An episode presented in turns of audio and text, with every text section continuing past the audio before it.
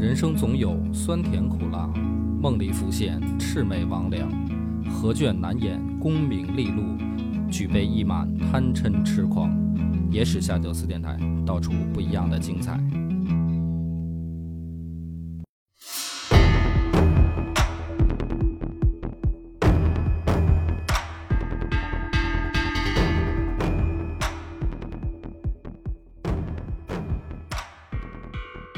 大家好，欢迎收听野史下酒，我是主播恶霸波。我是默默，默默，上回还记得咱们讲到哪儿吗？讲到东征高丽，打架正激烈的时刻，啊，冲出来一个白袍将军，对，对吧？那么这人是谁呢？其实我看后来有听众聪明的留言啊，已经猜出来了。嗯，这个白袍神将就是薛仁贵。但是薛仁贵呢，其实历史上 他最初这个被大家知道的名字叫薛仁贵啊，实际上他真名叫薛礼，啊，就跟这个秦叔宝原名叫秦琼是一个道理，就是人家本来叫薛礼，但后来呢，因为太出名儿，所以这个传口口传颂的就叫薛仁贵。薛仁贵本身家里面是农民，并不是军人，一直就是世代务农，在龙门这个地方。然后呢，费劲巴拉的娶一媳妇儿，嗯，家里也没钱嘛。古代这个想结婚娶媳妇儿也是要彩礼，是个挺挑费的事儿，嗯，这个娶一媳妇儿呢，姓柳，哎，有这个小说里面给他媳妇儿还编了个名字叫柳金花儿，啊，但是实际上史书并没有这个名字记载。这两口子呢，日子过得挺紧巴，好不容易啊攒点钱，是做点买卖什么的，买两亩地呀、再。结果呢，薛仁贵说：“我这个爹妈的坟啊，能不能迁一下子？啊，这个年久失修了，这个 对，都快让大水冲垮了。说攒点钱，能不能给我妈爹妈修修坟，或者换个地儿？”这时候呢，他媳妇儿就说：“说你要是这么说的话，我看不如你拿这个钱啊，置办一点儿行装装备，干嘛呢？”说老公，我看你平常力气挺大的，履历过人。我觉得呢，咱们这日子要想有点奔头啊，你得用你的特长。你不是劲儿大吗？正好现在说这个皇帝要打辽东，正是指用兵之际，所以我觉得你这个力气大，不如去从军，嗯，拿这个钱呢买点装备什么的。这样的话呢。万一你说你在战场上博得一些功名，将来等你回来的时候，别说是给你爹妈迁坟了，是吧？咱这日子呢也能有盼头。史家呢都说说这个薛仁贵这个媳妇儿啊有见识，是吧？就是看的比较长远，而且这个大家也都知道，后来薛仁贵等于唐朝的名将嘛。嗯，是吧？一提起唐朝能打的，嗯、我估计排在他前面的李靖，啊、再往下数，我说将军啊，就是薛仁贵。当然，他后面还有他自己的故事。但是呢，我在这儿呢，我想说一个问题，就是我读书读到这儿的时候，我不觉得这个柳氏出的是什么好主意，因为你想，她劝她老公去打仗，就说她老公劲儿大吧，但是打仗万一死外边呢？我怎么觉得这个 娘们儿没没憋好屁的那种感觉，就是，嗯，也不能不能说这个事按照事后来论啊，反正就是如果我是薛仁贵，我宁愿不去啊，因为你哪知道这一仗能赢能输啊，所以呢，咱们就得还得讲回来啊，当时这一仗正是唐军打的顺风顺水的时候，就把这个高延寿和高慧贞。这一部人马困在山里了，而且四面围住，断了人家退路。于是呢，这个高延寿和高慧贞两个人试着突围了几次，不行，最终决定率众请降。请降的这个消息传到了唐太宗这儿啊，李世民很高兴，说那就让他们来见我。见面的时候呢，李世民很猖狂，他是这么说的。他说：“东夷少年跳梁海雪，哪知坚持决胜，未及老成。然后后面这句反问就更牛了，说此后尚敢与天子战否？就是知不知道我的厉害啊？下回还敢不敢打？史书上说呢，这两个人下在地上就是哆嗦的不能回答啊，生怕李世民一不高兴就把他们俩砍了。然后呢，他们两个降了以后，整个当时高丽城这个就是国内其他的地方听说了以后，就是闻风而逃。但是呢，唯独一个地方叫安市城，就是不投降，而且呢，表现出了这个死守的架势。这个时候呢，李世民也不着急，他一想说：“你看，这个大部分人都已经跑了，就剩这个为数不多的几座城市还在坚守。”于是呢，这个老哥上北山，立了一个石碑，记述他这一次远征高丽的这个功绩。嗯筑碑在这儿，所以呢，我我觉得有有我有机会啊，咱们什么时候要是去东北，可以找找看看山上还有没有这个碑。那得是在朝鲜吧？对，现在的话，他这个已经在朝鲜境内了，嗯嗯，但是呢，为什么要找这个碑呢？我觉得可以把它命名为打脸碑 啊。对，这个到这儿为止啊，唐军的这个顺风顺水就到此为止了。后面呢，他们发现这个安市城不好打，嗯嗯，久攻不下。于是这个时候呢，军中出现了不同的声音，主要呢有三种。第一个呢，李世民自己说啊，他说我看这个安市城不好打，要不然的话，咱们绕过它，就绕过安市城，然后直接进攻它的建安城，就在安市城以南的一座城市。然后这样的话，如果我们绕过它攻下来以后，我们再就等于就它就是一座孤城了，前后的这个它的补给就全部切断了，是支援也没有了。这样的话呢，我们就等于很顺利的就可以在无忧无虑的拿下它。不然现在的大军被他堵在这儿，这个不太提气。这是李世民自己的想法。但是呢，这个时候这个降将高延寿和高慧贞，就等于高丽这边的降将，他们两个出一主意，说你与其在安市城这儿死磕啊，你不如去打乌古城。这个乌古城主呢，我们两个了解啊，已经是一个糟老头子了。说如果大军到城下，估计可以不战自溃，对方就是马上能够顺利拿下。那么为什么拿乌古城呢？这样的话，我们在前进的过程当中就有输送的补给转折点。就是因为唐军这一次是等于大军深入敌境，所以它沿路的补给是最大的问题。但是如果你拿下一座敌人的重镇，你就你的物资就有一个转存的地方嘛，这样的话就能保障你的补给线。而且呢，就是我们两个了解对方的情况，对方其实没有什么战斗力。那么第三种意见呢，就是李世继和长孙无忌两个人，他们两个的意见是这样的：说首先不能越过安市城，去攻击建安城，因为如果你这么做的话，一旦安市城切断我们的补给线，嗯，夹击了，那我们大军就无法返回了，这样的话就陷入死地了。也不能去打乌古城，就是如果我们调转进军方向去打乌古城的话，万一敌人袭击我们后队，就是形成前后夹击，嗯那大军还是处于危险境地。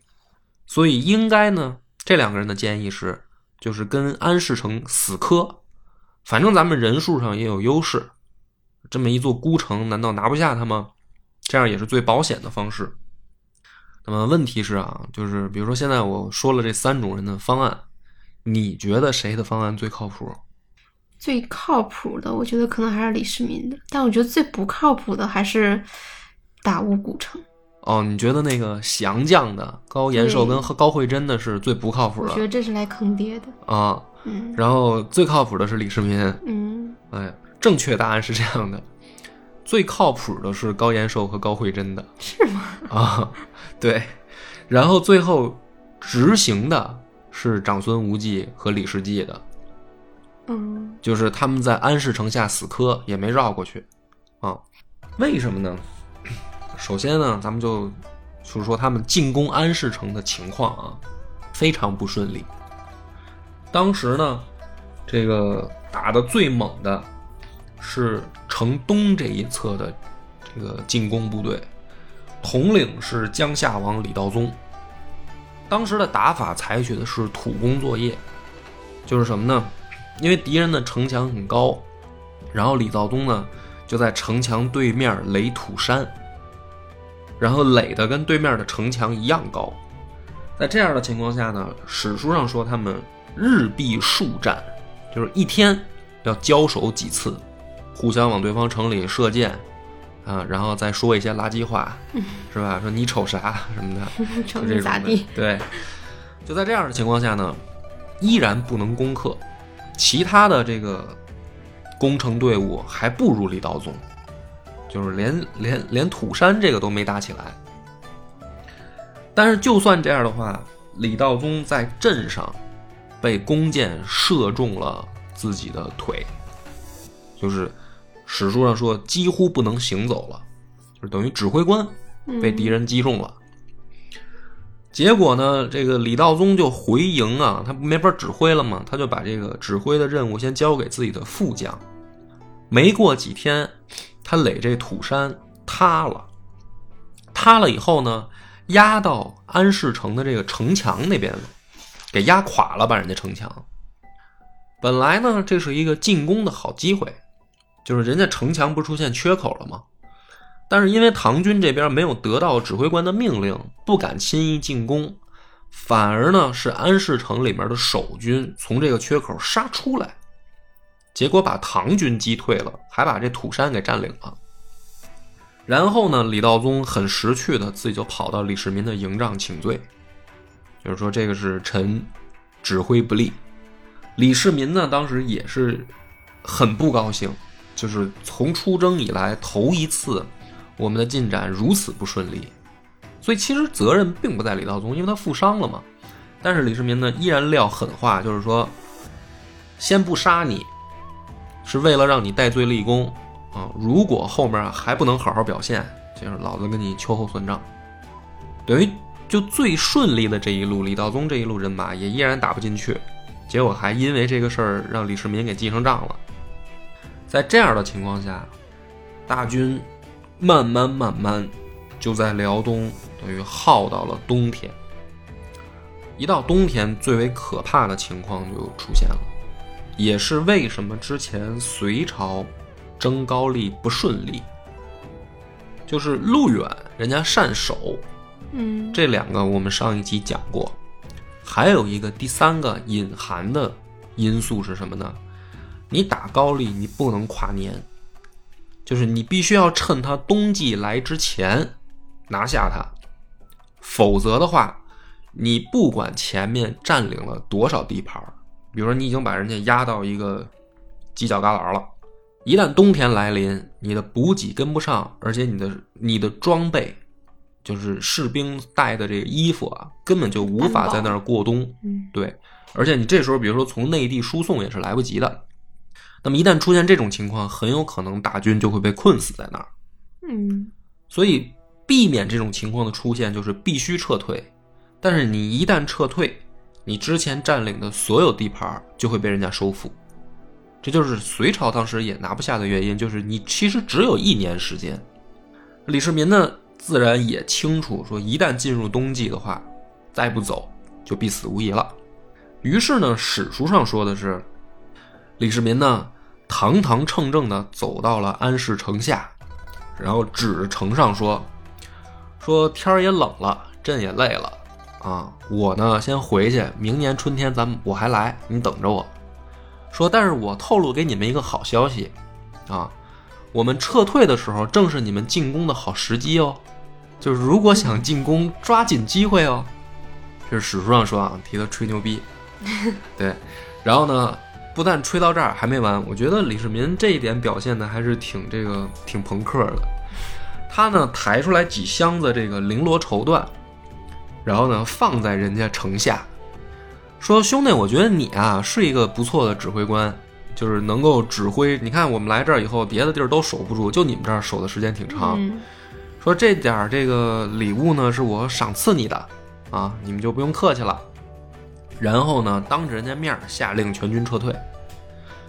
然后书上说呢，说这个 安市城的守将呢，真的就眼睁睁的看到唐军全部撤走以后，才敢出来拿东西，就是生怕这是一个什么圈套陷阱啊。但实际上呢，大家就不用信这些扯淡的话了，就是没有必要啊。这个李世民的遮羞布而已。嗯实际情况是什么呢？这一次撤军损失惨重，最后战就是整个他回到境内以后统计啊，此战唐军一共破城十座，迁入内地的人口一共七万人，重大战役三次，斩首四万余级。然后自己这边的斩损战损啊，说是死了两千人，这个是史书上说的，说杀了人家四万，自己这边死两千。但是实际上是什么呢？有一个数字其实还是透露出来了，就是在这次撤退已经进入冬季，撤退的途中，战马死亡数量十个里面死了九匹，也就是说，实际上这一次东征的部队。抛去这个隐藏的数字，就算是人的话，应该是达到一半以上了。比如出去十万人，可能就回来五万，很多都死在撤退的冬季的路上了。哦，所以实际上，李世民这一次出征辽东，或者说叫征高丽，从结果上来看是非常失败的。没落好，对，就是地盘其实也没抢着，嗯人还死了不少。但是呢，这个李世民自己说啊，他留了两句话，就是不是跟前面那个说还敢与天子战否是吧？还立碑那个不一样了，他留两句话。第一句说的是：“唐使魏征若在，必不令朕有此行。”就是这时候突然又想起魏征了，怀念了。啊，又开始想魏征骂他的时候了 啊。第二个是说呢，就是这一路上回来啊，他就老拉着这个薛仁贵在他附近，就是随侍左右，然后说呢，说朕旧将同已衰老，只思得意骁勇士，就是这一仗没白打，兄弟啊，嗯起码让我发现你了，你是个人才，留下这么两句话。但实际上呢，这一仗绝对是一个很失败的出出战。但是为什么会败？就是史家在这个地方呢看法是不一样的啊。为什么？为什么他会失败？我们现在留这么一个扣儿，就是你记着这有一个问题：为什么李世民这一仗打不下去？然后等我们讲完后半段，我们再来解这个扣儿啊。然后呢，这不是李世民就回到国内了吗？回到国内呢，没过几天太平日子啊，贞观二十二年夏天的时候，高丽王就派使者送来两个美女，然后呢，并且呢上书，就是来了一封书信，意思呢就是之前都是我的错，今后能不能好好过？啊、哎，我发现这个 我翻译的好像挺有东北味儿吧？啊对，挺有挺有一，套一套的哈。然后李世民呢，就是说不行，这口气我咽不下去啊，我必须还要再抽他。恰逢此时出现了一个事儿，就是薛延陀部造反，就北边的游牧民族造反了。那么前面呢，其实发生了一个插曲，在征高丽之前我没讲。当时呢，这个薛延陀的呃可汗叫珍珠可汗，就统领北边这个突厥游牧民族的一个大头领，叫珍珠可汗。珍珠可汗本来已经降服于唐廷了，就是已经臣服了，算是。然后李世民呢也挺逗，他去打这个高丽之前啊，他也给珍珠可汗去了一封信。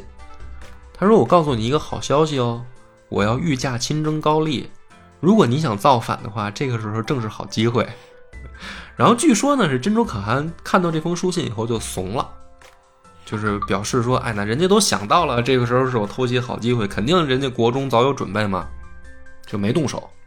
但这个时候为什么他们又动手了呢？是因为珍珠可汗死了，然后他死了以后呢，他的两个儿子自己争汗位杀起来了，结果呢，这个嫡子赢了，然后他这嫡子就自立为竭力巨力削杀多米可汗。嗯，这个名字很牛逼，听起来。嗯，听起来真的。对，反正肯定是音译来的，我也不知道什么意思啊。反正史书上一般就简称他叫多米可汗。多米可汗呢，就是听说大唐的远征军还没回国，觉得是这是一个好机会，就动过手。结果呢，被击败了，就是主力还没回来的时候就被击败了。等李世民回来以后呢，他还没完，他觉得还可以再试试。听说这次唐军损失惨重，还想再试试。结果他在试的时候呢，他周边的一个部落叫回纥，也就是后来的回鹘。啊，回纥这个“纥”字左边一个绞丝旁，右边一个乞讨的“乞”。这个字一开始这个部族叫回纥，后来就叫回鹘。然后回纥听说这个薛延陀又有动静啊，于是先下手为强，把薛延陀给揍了。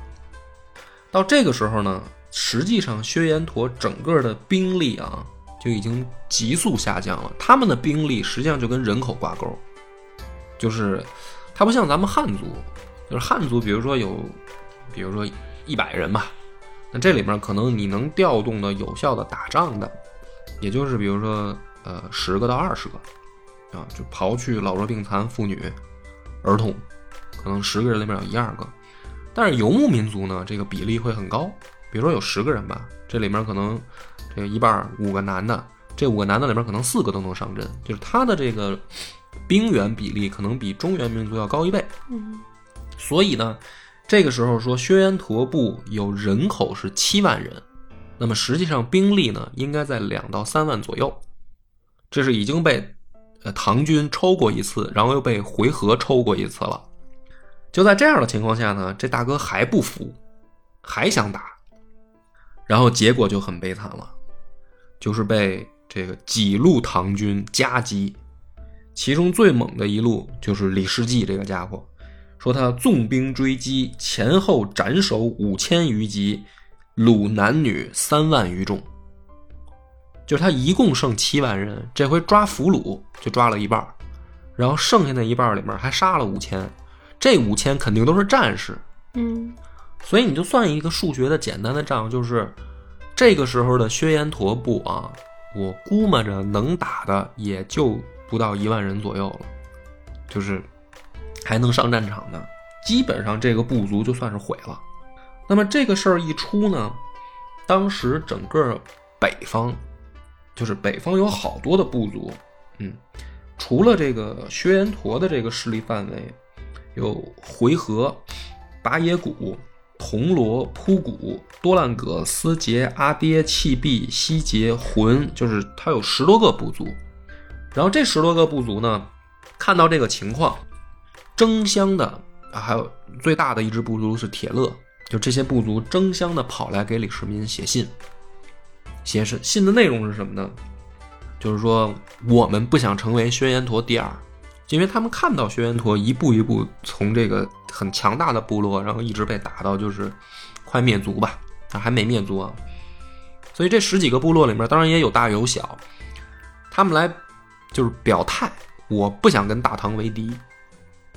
于是呢，各个部落派遣自己的使团。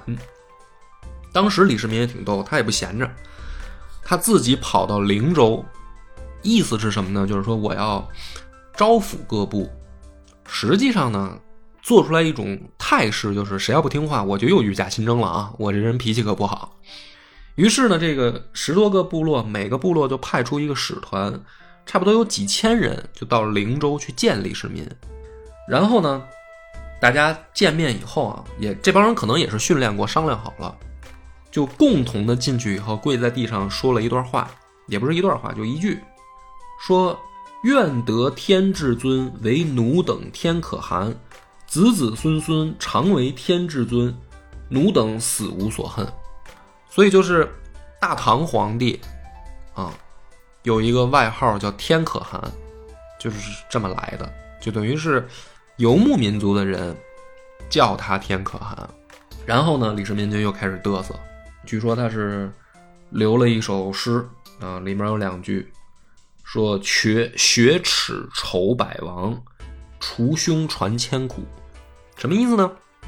因为李家起兵的时候，实际上是接受人家游牧民族资助过，而且呢，就是从他爹李渊那儿的时候啊，一直以此为耻，就是相当于被人家摁着命脉要挟着这么一路过来的。那么如今到今天呢，老子成天可汗了，是吧？你们都跪在底下，所以呢，这个心气儿很高。然后呢，他就把这个使团里面的这些所有酋长说：“你们啊，也别，呃，不不用不用光喊口号了，这样都跟朕回长安。”然后把这些人接回到长安以后呢，在方兰殿开了一场盛大的宴会。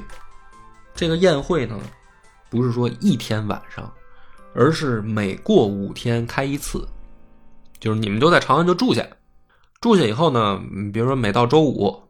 咱们就三里屯酒吧街开 party 是吧？现场 DJ 打碟，然后各种美女跳舞，就每五天来一次，啊，一共折腾了一两个月。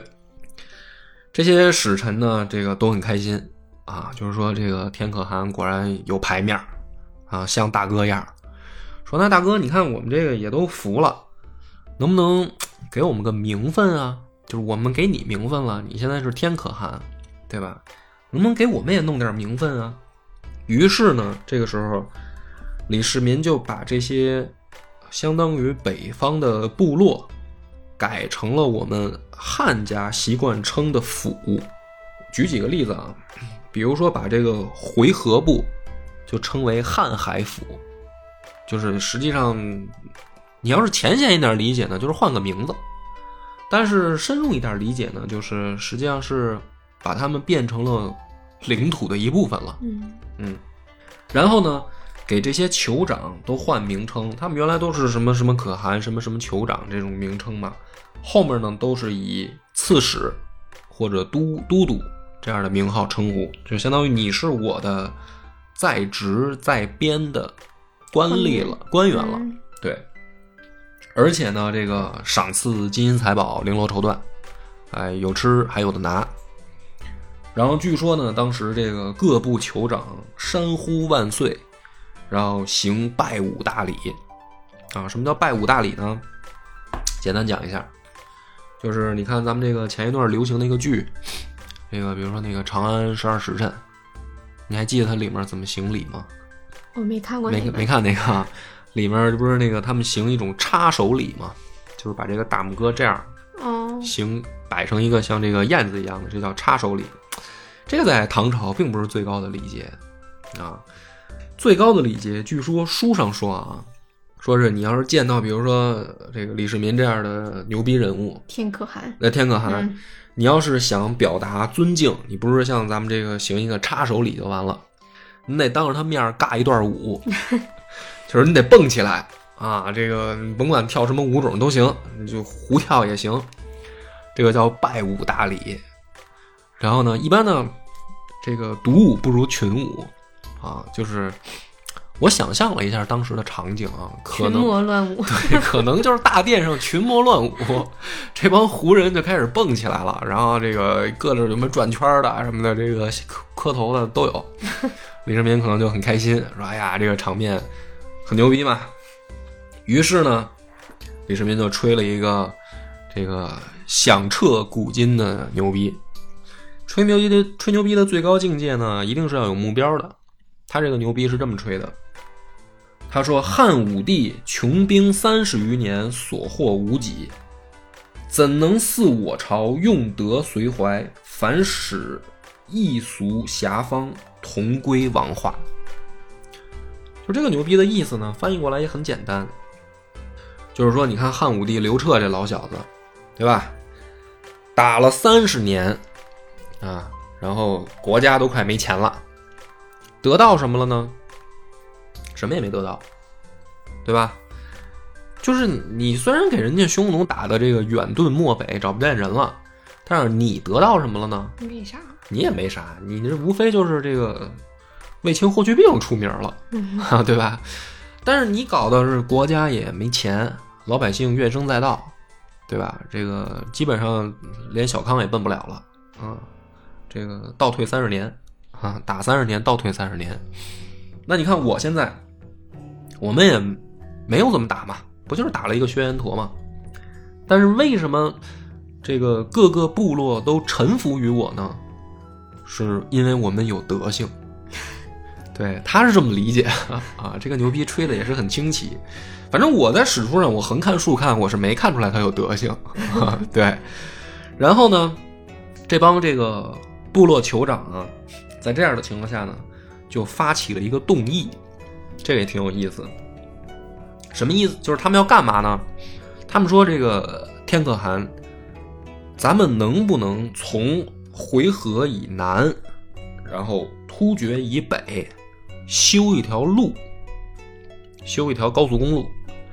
这条高速公路呢，有一个专有作用，就是我们来找你用，就是给起一名字叫“参天可汗道” 啊，这是史书上就这么说的，叫“参天可汗道”。这帮臭不要脸的，嗯 对，就是，然后呢，说这个这条路上呢，我们算了一下，要设六十八个驿站，啊，用咱们现在话说，就是六十八个高速高速公路上的这个休息区。然后呢，这个休息区里面呢，我们认为应该提供马匹和酒肉，然后以供我们来找你的时候享用。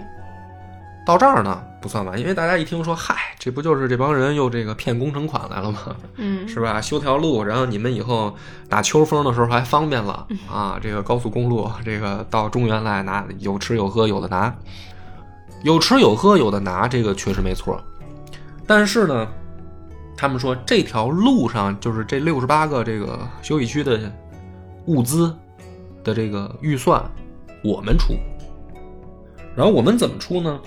我们每年提供貂皮，然后换成钱来用作这条高速公路上的补给。就是什么意思呢？我们来找你呢，路费我们自己出，哎，然后我们只是想更快的见到你，就是实在是太想念你了，对，这天呐，哎，这个这个在历史上其实很有意思啊。李世民呢，就是表示欣然同意啊，很高兴。然后呢，在这个北方设立燕然都护府，就是你不是已经纳入等于我的版图范围了，相当于因为古代啊，那个时候它没有咱们现在的所谓的国家的这个国界概念。那么你是不是从属于我，就是看我在你这儿有没有行政机构嗯啊。而且对于边界概念呢，其实也不是像我们现在说这个国境线很清晰，基本上就是我在你这儿设了一个这个行政机构以后，然后你的这个人的这聚集范围就是我的统治范围，相当于。所以呢，第一任这个燕然都护是从扬州调任来的都督，叫李素立。为第一任燕然都护。到这儿为止呢，整个的这个唐朝北方的局势就算是稳定了。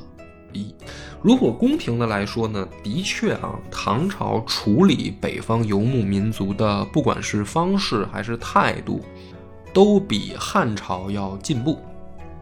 啊，汉朝，嗯，咱们后来也都硬打，对，就是他不是光打，就是汉武帝是打，嗯但是到你看后来三国以后，还是有一个很很严重的问题是，他把北方的这些胡人或者游牧民族当二等公民嘛，把人家当这个就是人下人对待，不或者说甚至是有点不当人的意思，还有奴隶，是吧？你比如说这羯族、石勒他们当时就是奴隶，所以汉朝的这个民族政策的确是落后于唐朝。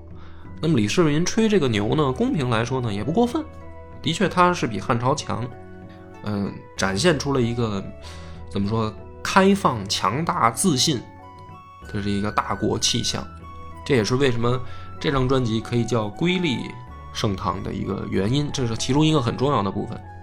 但是我们后面讲完到这儿的时候呢，我们就要讲另一个问题，就是刚才咱们讲到一半的时候留的那个扣，就为什么李世民征高丽失败呢？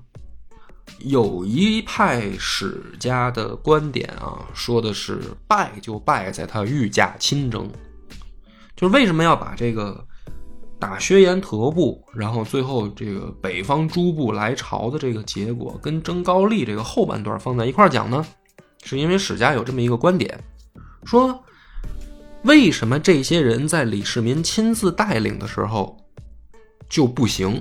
就比如说这个李世继。是吧？还有这些将领，怎么就就进攻都那么衰啊？碰到一座城都打不下来，怎么一打北方游牧民族的时候就顺风顺水，然后就斩首几万、几千、几万的吧，然后俘虏人家？说怎么这能力好像呈现两极化？就是到李世民手下就不会干活了，不会打仗了，然后自己一撒出去那就嗨了啊，在外面可劲儿折腾。有的人就说这很简单啊，您御驾亲征。手下人想的都是什么呢？想的是保护你，保护你，你得安全。我们不敢用太冒险的方案，对吧？那等到您老人家踏踏实实在国内待着的时候，我们就可以展现我们自己的能力了。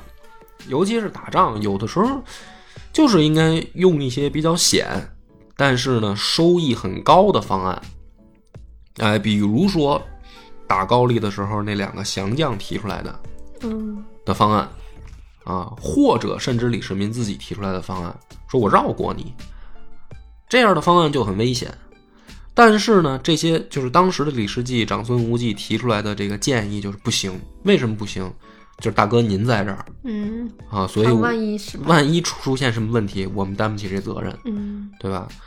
所以呢，这个是一派意见。那么有它的一定道理，我觉得，但是呢，也也不绝对。啊，就是这不是绝对的主要的因素。那么你也要解释，就是李世民之前没当上皇帝的时候，指挥能力还是可以的嘛。当然呢，他当上皇帝以后，大家一定会更在意了。但是还有一个问题是什么呢？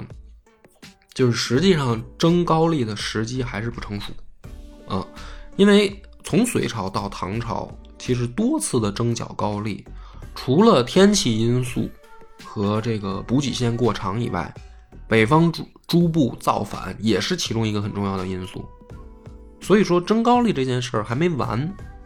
当时的这个北方游牧民族臣服，是为下一次征高丽做的一个铺垫。那么预知后事如何，且听下回分解。我们的微信公众号叫“柳南故事”，柳树的柳，南方的南。如果还没听够的朋友，欢迎您来订阅关注。